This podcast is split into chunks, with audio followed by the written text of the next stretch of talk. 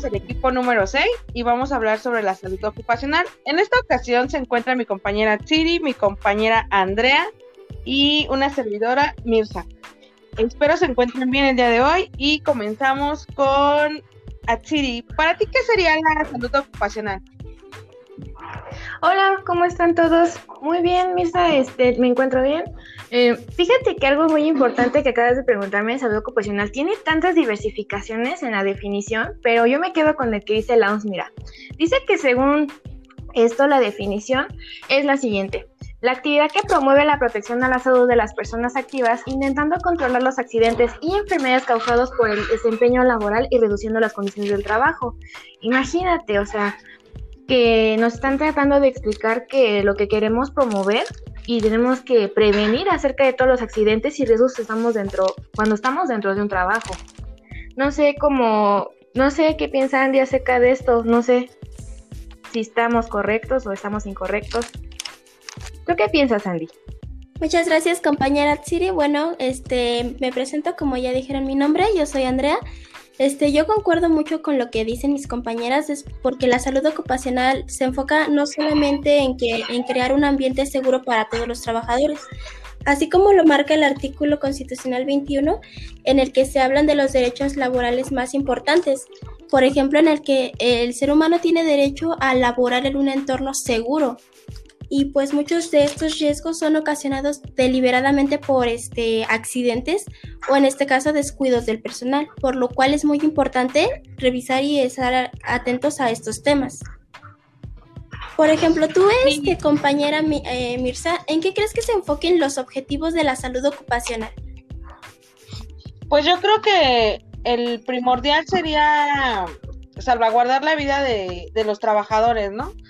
Que proporcionarle las medidas necesarias y los estándares de calidad necesarios para que en su entorno de trabajo se desempeñen con eficacia y sin poner en riesgo su propia vida o salud.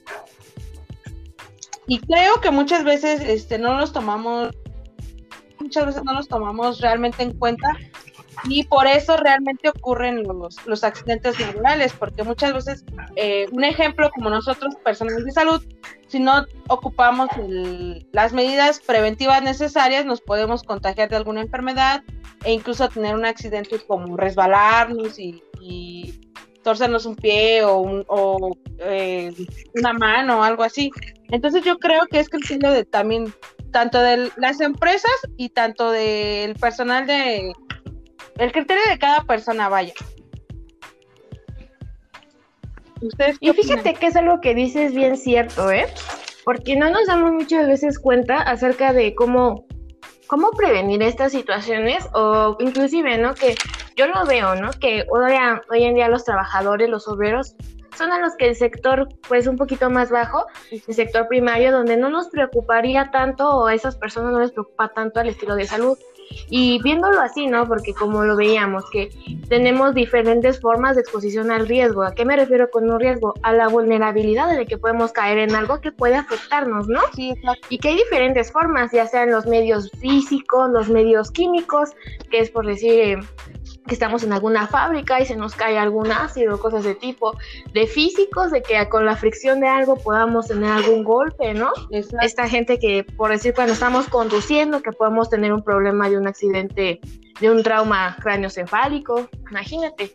Inclusive por último, ¿no? Los factores ambientales, que hay veces que la gente no se da cuenta que cuando los herreros, ¿no? Que ponen bien fuerte su sonido de sus herramientas y que imagínate esos decibeles, cómo afectan a nuestros oídos, ¿no? Imagínate, entonces estas cosas tan chiquitas que no las no percibimos hasta cierto punto qué tantos daños pudieran provocar a la sociedad. No sé lo que piensen ustedes, pero es algo muy importante para mí esta parte que tocábamos en la clase acerca de la salud ocupacional, ¿no? Y de dónde la podemos ocupar. Y, y no sé si quisieran compartir con nosotras, bueno, ahorita que estamos en este podcast, acerca de algunas prevenciones que podríamos hacer o hacia los niveles que tendríamos que hacer para poder llegar a este tipo de personas. ¿Están de acuerdo? Desde, como les digo, el grupo agrario hasta el sector de la manufacturera. Me gusta mucho que mencionaste ese tema, por ejemplo, en la detección de riesgos, porque sí es un aspecto en el que realmente no le prestamos mucha importancia o aunque se la prestemos, siempre estamos este, en constante riesgo de sufrir algún accidente. Y en lo que mencionaban anteriormente, no es lo mismo accidentes que incidentes. Aunque podamos sonar, puedan sonar parecidos, un accidente ya involucra la lesión en un trabajador, una lesión física, mientras que un incidente puede involucrar nada más, por ejemplo, que se derrame un líquido flamable en el piso, pero este no ocasione daño como tal a la persona. Y debemos enfocarnos en esto porque son diferentes, pero muchas veces podemos catalogarlos como iguales. Gracias a esto podemos prevenir enfermedades que podemos adquirir en el trabajo. Por ejemplo, ¿qué enfermedades consideras que podríamos adquirir en el trabajo, compañera Mirza? Eh, por ejemplo, si no estamos bien eh, ahorita, ¿no? En esta pandemia, eh, es un ejemplo muy claro. Si no utilizas tus medidas de prevención, como tus guantes, tu careta, tus lentes, tu cubrebocas, pues simplemente si tienes un paciente contagiado, pues igual tú te puedes contagiar. Y no solamente tú, sino pues tu familia, tus seres queridos, ¿no? Entonces sí es como que tienes que tener bien claro todos los estándares que debes de manejar para pues para no contagiarte, ¿no? Exactamente, algo que, algo que estás diciendo y que te preguntaba Andy y que justamente también ella estaba hablando es acerca de estos equipos de protección, ¿no? O estas formas de prevenir, ¿no? Que podemos ocupar. Y por decir, tú decías acerca de ponerte tus guantes, tu cubrebocas. ¿Realmente estamos capacitadas la sociedad y los que trabajamos en, en bueno, los que están obviamente activos en la, en la actividad productiva, están realmente capacitados o conocen muy bien las formas en cómo podemos este, prevenir que se contagien. O sea, por decir, mucha gente no sabe muy bien lavarse las manos o cómo retirarse un cubrebocas. Exacto. Entonces, este... Luego son cositas que como que no les tomamos mucha importancia, pero debería de ser demasiado importante, como lo mencionas, el lavado de manos, ¿no? Ya que te puede prevenir no tan, no no simplemente de esta enfermedad, sino de, muchas otras enfermedades. Y que realmente muchas veces se nos va como que olvidando, ¿no? Ah, no importa, pues ya, ya agarró otro paciente, así. Y realmente no, no debería de ser así, ¿no? Deberíamos de tomarle la, la importancia necesaria desde lo más mínimo hasta tu equipo de protección, ¿no? Hay un aspecto que como tal no se toma muy en cuenta son que también podemos sufrir enfermedades psicosociales. O sea, nuestro ambiente de trabajo no muchas veces le prestamos atención en cómo la presión puede generar en un trabajador un cuadro de estrés que se puede volver crónico. Tan solo este, el hecho de tener este, muchos pacientes a su cargo, muy poco tiempo, poco tiempo para comer, poco tiempo para dedicarse a su vida social, esto nos este, envuelve en una rutina que a largo plazo va a ser perjudicial para nuestra salud y es algo a lo que realmente casi nadie le toma importancia, a la, salud mental, social también. Sí, eso sí, fíjate que tienes razón en esa parte, Andy, porque hay una enfermedad que se llama el síndrome, el síndrome de burnout, que es una de esas de las que es excesivo estrés. Y como nosotros también lo venimos manejando como enfermería, en el dominio 9, que es control y manejo al estrés. Entonces, tienes razón ahí, a pesar de que el sector que que es laboral, no lo vemos tal cual, eh, cómo podemos prevenir todas estas cosas. Pues bueno, a mi punto de vista, para prevenir esta enfermedad síndrome de burnout y todos estos tipos de estrés, afrontamientos, es a lo mejor con terapia conductual, el que no tenga sobrecargo, en este caso el que... de trabajo. El, en los jefes, ajá, el que podamos tener un poquito de ese tiempo como de break, también para evitar un, un sobreexplotamiento de nuestra, de nuestra presión inclusive y, lo, y así poder reducir este tipo de enfermedades que tú dices a nivel este, mental que puede haber en una persona, ¿no? Porque puede, como dices, llegar a crónico y pues algo que decía la OMS, ¿no? Que la salud no nada más quiere decir que es salud física, sino que también mental sin tener, sin, sin solamente no decir que tienes un bienestar de salud, solamente en el ámbito físico, biológico, sino también en el mental. Sin decir que tienes una enfermedad como tal. Sí, claro, porque también influye mucho eh, que tu estado de ánimo y tu salud mental en cuanto cómo vas a atender igual a tus pacientes, ¿no? O deja de cómo vas a atender a tus pacientes, simplemente cómo te vas a desempeñar en tu entorno laboral, sí afecta bastante. Por supuesto, realmente afecta y estamos creo que de acuerdo en que las enfermedades dependerán específicamente del sector en el que laboren. Por ejemplo, un albañil no puede presentar las mismas enfermedades que, por ejemplo, un personal de salud.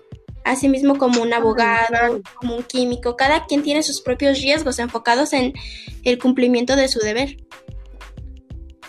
Sí, claro, y cada uno va a tener sus medidas este, preventivas para, para no caer en alguna afectación. Exactamente, y calcular que también el tipo de riesgo que controlamos cada persona es diferente, ¿no? Porque, bueno, que al final del día podemos tenerle, vuelvo a repetir, el mismo, la misma cantidad de vulnerabilidad, pero de diferente forma. Por decir un ejemplo, los arquitectos trabajan a altas alturas y se pueden caer, ¿no? Nosotros en enfermería no nos vamos a caer a lo mejor del quinto piso, pero estamos en contacto con muchas enfermedades y entre ellas ahorita el coronavirus que estábamos hablando. Y qué mejor, este, ahorita que estamos hablando de salud ocupacional, el poder decir que algo preventivo es el usar la careta, el usar también nuestra, nuestro cubrebocas, el saber que dura un cierto tiempo, que después de ese tiempo se tiene que desechar, después exactamente, que yo leí en un artículo, después de tres horas se cambia el cubrebocas, que no se vuelve a lavar, que no se tiene que por qué reciclar, se tiene que desechar. Y inclusive que cuando lo deseches en la bolsa donde va, tienes que cerrarla bien. Y si trabajas, ajá, si trabajas en situaciones así donde eh, estás expuesto a caerte o a cualquier tipo, usar el casco, un chaleco, inclusive, para que la gente te pueda ver y no te vayan a, tener algún accidente. O sea, también el calzado de guantes para que te dañes tus manos.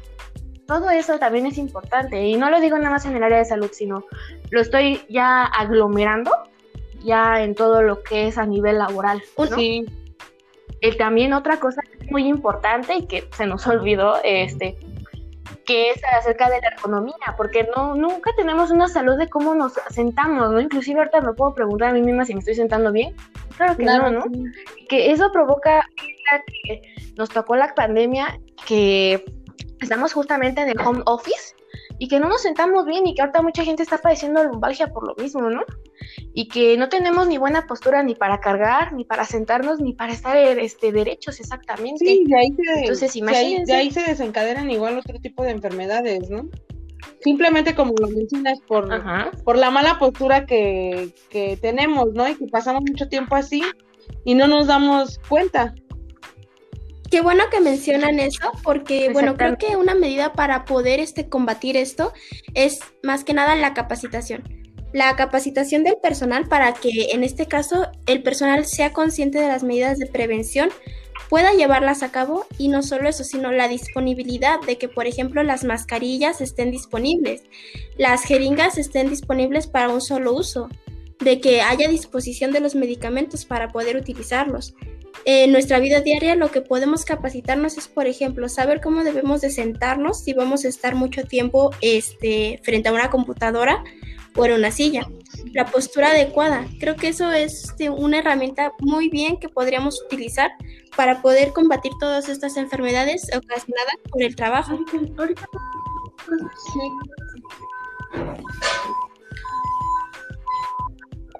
Y fíjate que sí, Andy, ¿eh? Porque algo que yo misma me he dado cuenta, como dices, las medidas de higiene, como empezaba, ¿no? Con este tipo de debate que estamos eh, acerca de la promoción y la prevención a la salud.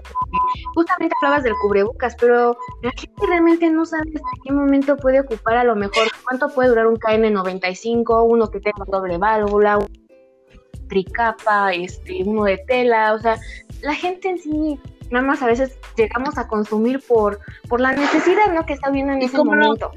Y no nos damos cuenta. Y como lo menciona Andy, también cuenta mucho los, recursos con los que contemos, ¿no? Porque no es lo mismo. Es parte de No es lo mismo, como dices tú, usar un cubrebocas este, KN95 a usar uno de tela, ¿verdad? Cada uno tiene su. Cada uno va a tener sus beneficios, ¿no? Por supuesto. Y recordemos que económicamente un hospital es una empresa. por lo que estos riesgos o los accidentes laborales de sus empleados le cuestan dinero a la empresa. Por ende, la empresa debe de contribuir y es económicamente para garantizar esta seguridad a los este, trabajadores, no solo por garantizar su seguridad a ellos, sino porque como empresa te estaría perjudicando el tener muchos accidentes laborales. Sí, claro muchos incapacitados le va a costar demasiado a la empresa. Exacto. Entonces, como bien lo menciona Sandy, sí es muy bueno eh, dar la capacitación necesaria a nuestros empleados y también que ellos tengan la disponibilidad, porque muchas veces se les da la capacitación, se les dice los riesgos, se les da su, su equipo de protección y muchas veces no lo hacen correctamente o, les vale o dicen, ay, me voy a subir aquí rápido o X cosa y es precisamente cuando ocurren los accidentes por no hacer eh, bien las cosas con, con la prevención necesaria.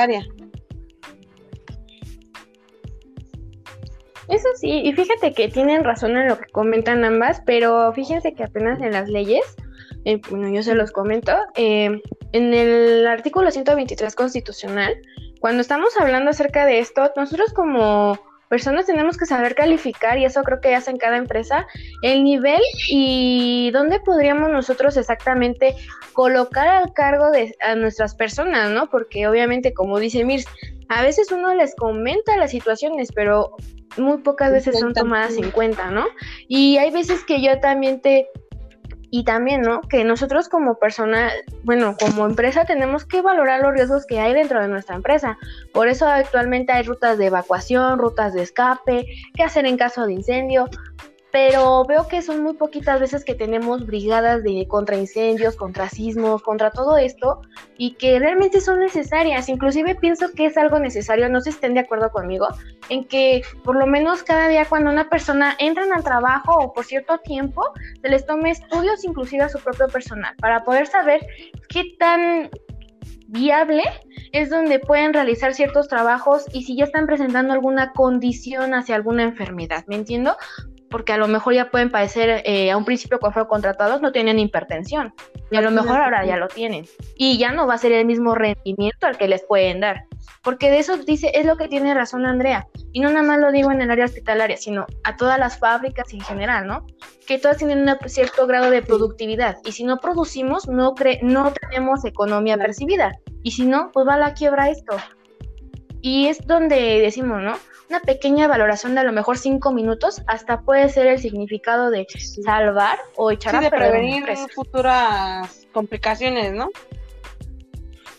Sí, por supuesto, como ahorita lo mencionaste, mencionaste un aspecto muy importante, que son las campañas y brigadas contra sismos e incendios. Estos factores como tal, creo que, por ejemplo, en el caso de las inundaciones o sismos, son factores ambientales que como tal no podemos prevenir, no podemos anticipar, pero somos este, propensos a que en algún momento ocurra.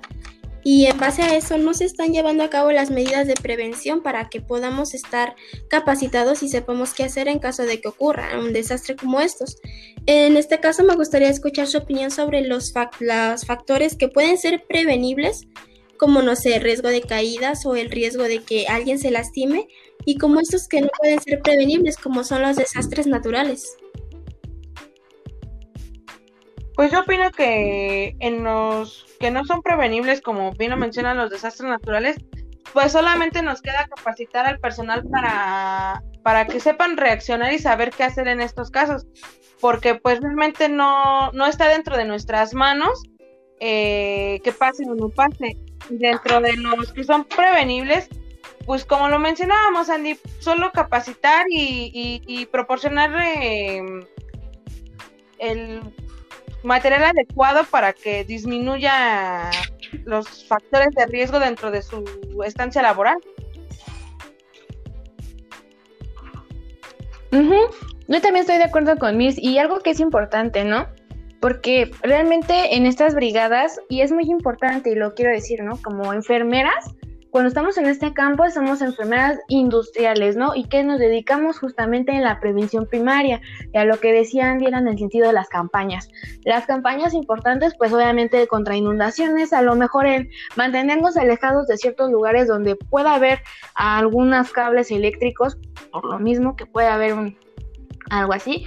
Eh, cuando estemos viendo que está temblando, no tener ningún alarma, bueno, no, no alarmarnos, no gritar, no empujarnos y estar viendo las rutas de escape. Para eso siempre, siempre, en todas las empresas hay un mapa donde te dice zona segura, zona de alto riesgo, donde tenemos que bajar, dónde subir y todo este tipo, ¿no? Este tipo de planos que nos Ajá, esos tipos de planos de rutas de evacuación son importantes, ¿no? Inclusive en algunos señalamientos de prohibido pasar porque aquí te puedes caer, ¿no? Entonces, todos esos señalamientos que podamos decirle nosotros a nuestro personal para informarlos, estaría súper mega bien porque evitas así que ellos tengan un contacto hacia los riesgos que pudieran mantener. Y en el caso, como decía Andy, ¿no? En caso de que, por decir, en caso de contagio, en caso de riesgo de caídas, de lesiones y todas estas cosas, no se puede hacer mucho, pero lo que podemos hacer nosotros como empresa es proporcionar, como dices bien, Misa, eh, materiales adecuados, ¿no? Como un arnés, el enseñarles a, o a lo mejor en ciertas empresas hasta llegan a poner lonas acerca de cómo hacer una buena postura para cargar ciertas cosas, eh, todo ese tipo, ¿no? O cómo ponerte el casco, ponerte Google, todo esto y con qué fin, ¿no? En mantener nuestra salud, que es algo principal, porque sin salud, perdónenme, pero no somos nada, ni para trabajar. Yo creo que las tres estamos de acuerdo en que la capacitación es la fuente principal para que nuestros, bueno, tanto los subordinados como nosotros que vamos para el área de salud, eh, tengamos las medidas preventivas necesarias para no dañar nuestra salud. No sé ustedes qué, qué opinan. Yo pienso ya para concluir que sí, en esa parte creo que todos estamos de acuerdo en que es muy necesario enfermería manejarnos dentro de lo que son los dominios, ¿no? Y yo les hablaba de este dominio número 9, que es afrontamiento al estrés, y el número 8, ¿no? Que habla acerca de los roles sociales que llegamos a tomar, ¿no? En el sentido de, como decían, en el involucrarnos a nivel mental, eh, acerca de no sobrecargar algo en que tenga un cargo, como los jefes supervisores que se encargan de su gente, sino en calcular, ¿no? Bajo un índice qué tantas personas pueden tener a su cargo igual las enfermeras un cierto índice conforme a la especialidad o conforme al lugar donde están atendiendo. No es lo mismo que una enfermera esté en urgencias que una enfermera que esté en gineco. ¿Estás de acuerdo conmigo? Entonces, todo eso. Y por última parte, pues también, eh, también en el dominio 1 hablamos acerca de la promoción, que es lo que estamos diciendo, acerca de también crear campañas y, este, y estar informando constantemente a nuestro personal y promoverles el material y creo que por último y no muy y muy importante también el estar valorando constantemente a nuestro personal y saber con qué tipo de personas estamos contando, porque no es lo mismo ajá, que tengamos una persona discapacitada por decir que no tiene alguna extremidad, que a lo mejor tiene algún síndrome de, de Down o inclusive que esté embarazada, que no pueden hacer las mismas habilidades que a lo mejor alguien que puede estar aparentemente eh, al 100% sana, Sí, como bien lo Un ejemplo. es importante este, pues cuidar, al, cuidar al personal, ¿no? Estarlo checando cada cierto tiempo como exámenes en general, ¿no? Por supuesto. bueno, de hecho debemos de concluir que no es lo mismo un individuo que nació, este, digamos, sin alguna de sus extremidades a otro que la perdió en un accidente laboral. Esto también generaría un cuadro de estrés que puede agravar su estado de salud. Sí, claro, y baja y cambia su desempeño laboral, ¿no? Cambiaría su desempeño en toda su vida, porque pues ya sin una extremidad va a tener que hacer una reconstrucción total de su vida. Bueno, podemos pues yo creo que está súper bien. Bueno, concluyendo, creo que abarcamos los aspectos más importantes. De verdad les agradezco su participación en esta entrevista. ¿Alguien quiere decir algo de despedida? Pues, pues yo de mi parte espero que esto les funcione de antemano y que y muchas gracias por participar, muchachos. De verdad pienso que esto les va a ayudar, aunque sea es una pequeña introducción, pero creo que es muy importante para todos los que estamos estudiando o que alguien que le interese acerca de la enfermería ocupacional, ¿no? O salud sí, ocupacional. Yo creo que este abarcamos los puntos necesarios, a lo mejor hay grandes rasgos, pero pero los tocamos y, sabemos eh, que es muy importante tener una buena salud, ¿no? Muy bien. Bueno, chicas, que pasen buena tarde y espero verlas pronto. Gracias, hasta luego.